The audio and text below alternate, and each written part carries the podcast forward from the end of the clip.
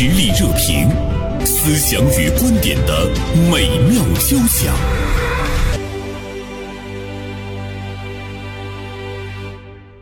今年多省的公务员扩招超过了百分之五十，消除学历歧视。鼓励报考基层已经成为了趋势啊！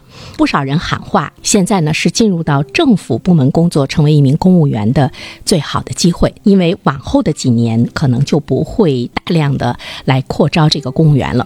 我们怎么样来看这种大规模公务员的扩招？说一下我们今天的节目嘉宾，呃，两位呢都是大连晚报名笔视线的执笔人，袁晨呢是今天的执笔人，我还把江云飞也呃邀请到我们今天的节目中。我跟云飞做节目的时候，大部分我们都是在呃讨论政府的基层管理啊等等啊这些方面的话题。向二位老朋友道一声早上好，主持人好，早上好。说到这个扩招百分之五十啊，我不知道二位呢怎么来解读这个数据。袁晨，你先说，嗯。就是这个扩招百分之五十吧，从全国层面上来看，实际上是有很多省份都进行了一个这样的扩招，包括辽宁在内。嗯，而且我之前查阅相关数字的时候，在呃最高的甘肃省，呃今年扩招的比率同比增长了百分之七十九点七，就接近百分之八十一个增长。公务员扩招，呃，在二零二三年的年初看来。这可能是一个覆盖全国的这样的一个现象。嗯，袁成刚才说，比如说甘肃就扩招达到了百分之八十。甘肃在我们看来呢，相对比来说是比较偏远的一个一个省份哈。呃，云飞你怎么样解读我们现在看到的就出来的这样的一个数字？如果单从这个百分之五十。或者是部分省份这个比较大额度的这个增长的这个数据来看呢，嗯，似乎呃这个数据很惊人。但是我想，如果仔细的剖析一下呢，可能呃出现。增长比较明显或者是大幅增长的省份呢，我们注意到都是相对偏远一些，或者是西部地区啊。那么像东部沿海地区，相对经济发达地区呢，我我注意到网上有这么一个调查的结果哈，它相对数量其实增长的比较多，并不比西部地区少。但是它因为原有的这个公务员的队伍的基数就相对比较大，嗯，那么它实际上增长的比例数看上去就比较低，可能是与过去的一些年，不同地区、不同经济发展阶段地区的公务员队伍的结构、素质和要求有不一样的要求，包括各地的对这个青年人，就是要考公务员的人的这个吸引的程度，可能也有不同的。变化就是经济发达的省份，其实它对于年轻人的这个吸引力还是呢不容忽视的哈。对，像刚才袁晨说到的甘肃百分之八十，还有我们注意到的广西、云南，那么这样的省份它更加大了比例。其实我们也能够看到，吸引年轻人到这样的省份，更到基层去去这个锻炼哈。应该是有这方面的一些考量。而且我们看到今年的这个公务员扩招，它主要是对应届毕业生的是主要的一个扩招力量吗？袁晨？呃，对，因为这次就是我之前查阅数据的时候，也发现了，就是有很多省份在这个，呃，今年的公务员那个招录中，对这个应届生有一定的倾斜，包括刚才云飞说的，对这种基层工作，啊，就是这个岗位的设置可能更偏重于基层。河南省今年计划录用公务员是九千一百三十四人，其中百分之三十四的职位不限制专业。百分之九十八的职位不要求基层工作经历。其实我们要去分析一下背后的原因，有些原因是有所共知的，就是现在比如说应届毕业生他就业真的是很难。去年大概是首次超过一千万全国的这个高等院校毕业生，那么今年可能是在这个基础上还要增加不少，可能一一千一千几百万，这个可能是压力比较大。尽管我们去年到去年年底这个疫情的影响可能相对要要减轻一些，今年开始复苏，但是你这个。经济的复苏，它有一个缓冲的过程，它有一个时间差。但是学生毕业了，他就是到时候就要毕业的，这个可能是一定原因。但是我我们刚才也都谈到了，说是不要基层工作经历，鼓励到更呃偏远地区去工作。我觉得这些呢，和我们在这个三年疫情当中发现了我们在哪些公务管理领域的这个薄弱环节，我们需要补充新鲜的力量，需要补充新鲜的血液，来完成新的时代对我们的这个。发展的要求，对高质量发展的要求，所以它系统的要求，这是不是也是它的一个原因？你看，我们在疫情期间，我们很多人跟社区工作人员接触的会是比较多一些哈。像在我们大连这座城市，你真的能够感觉到，就是基层工作人员的那个素质跟以前相比，包括他的年轻化等等，呃，各个方面都会觉得很舒服啊。有的时候你会觉得，哎，你能够跟他做很好的那样的一个交流，包括他的服务意识。但是这一方面的话呢，在偏远的地区来说，可能还有。有些欠缺，云飞是说到了这个，袁晨，就是我们在说说这个原因的时候，你你还会想到一些什么？还有一点很重要的原因，涉及到这个去年、今年这两年是相对应的是六二六三年。出生人的这种退休潮啊，这一部分年龄段的人，实际在我们的基层公务员队伍中是占有一定的比例的。所以，随着这些人退休，可能基层公务员的这种呃人员的缺口是凸显的比较明显，有了大量的缺口。对，再一个就是刚才云飞也提到了，就是这随着这个我们国家这种治理体系和治理能力现代化的要求，对这种基层社会治理的效能也提出了更高的要求，尤其在这个。提升基层社会治理的能力，那首先就是从人员上要做好这样的布局。我们也看到有很多的人在对年轻人说：“现在是风口，要抓住这个风口。”就是以前我们削尖脑袋想进政府部门考公务员，你会觉得。供需之间其实它有着很大的差距哈，那么今年的话呢，你看有一些地方都扩招了百分之八十，所以呢，大家就说这个风口一定要抓住，就说到说要马上上岸，因为上岸嘛，我当时看上岸这个词的时候，我们就会立刻想到，呃，下海，比如说最初的时候，我们从 八十年代的时候，对，经济刚开，对对对，现在呢，就是你你要上岸，抓住风口。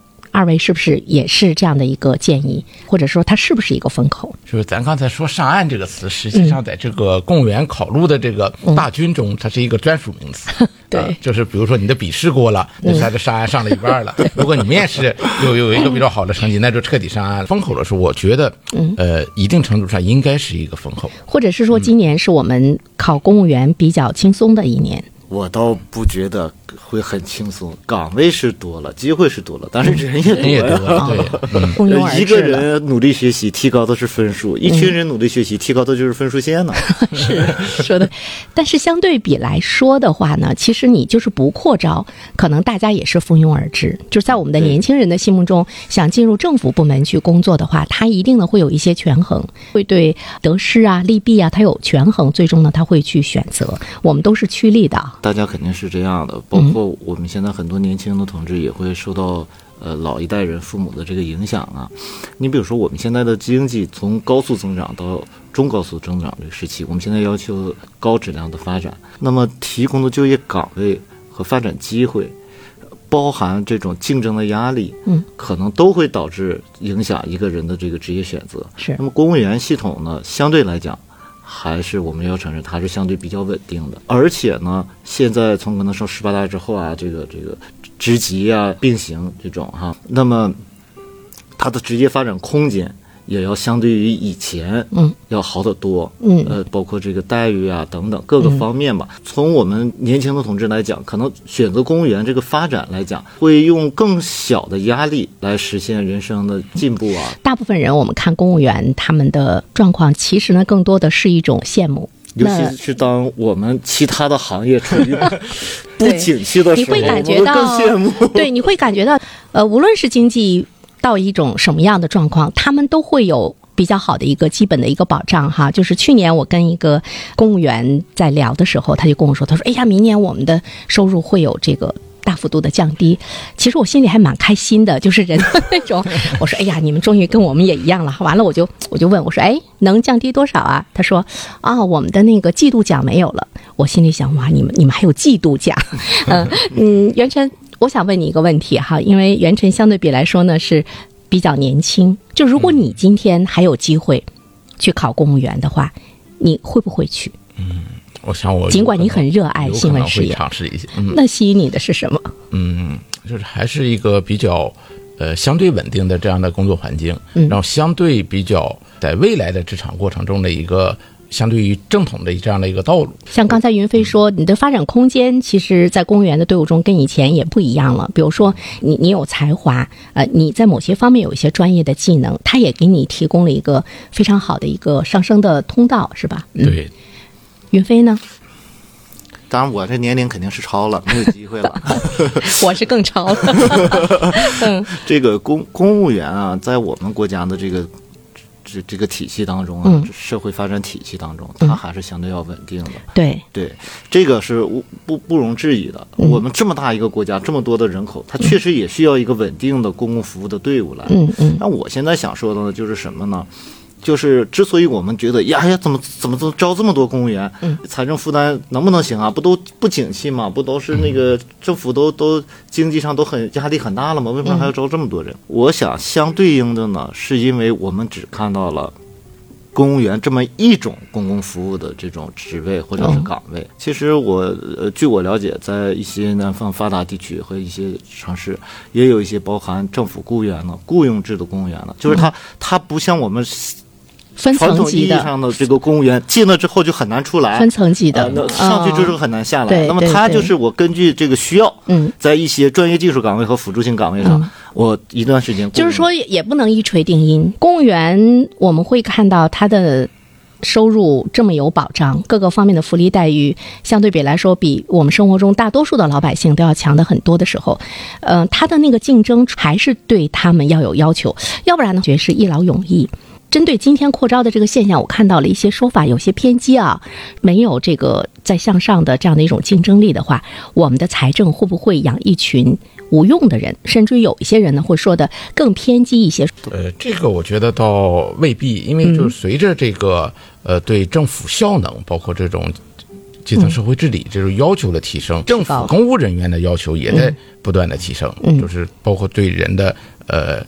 呃，业务能力、呃，专业技术能力，包括这种综合服务性能力，都是会提出更高的要求。嗯所以说也在促进着呃新加入公务员的队伍，嗯，呃，这些人群要不断的提升自己，才能适合这个岗位的要求。其实呢，这个政府部门它也有专业化，就这方面的话，你才能让我们服，对吧？因为是财政供养嘛，啊，我们都是在交在交税。但在这里面的话您，想跟二位探讨一个问题是什么？我们知道今年公务员的扩招是因为。经济形势的问题，三年疫情。也是很多的年轻人对未来的经济的预期的一种不确定性。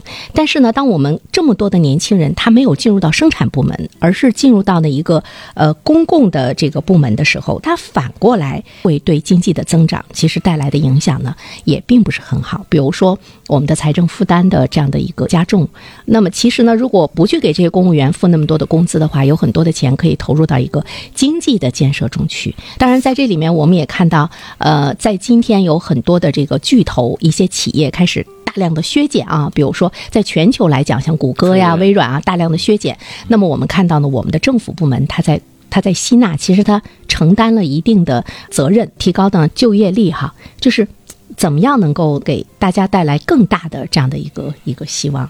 其实这个呢，我们现在拿到的数据，我们现在所谈论的数据都是公务员在扩招，嗯呃，但同时我们并不掌握在基层，尤其偏远地区，嗯，包含农村等等地方，到底公务员的队伍的数量和质量是什么样子的？嗯。就是我们看到的是绝对数量似乎很多，嗯，但相对数量是不是平衡的？嗯。是不是足够的、需要的？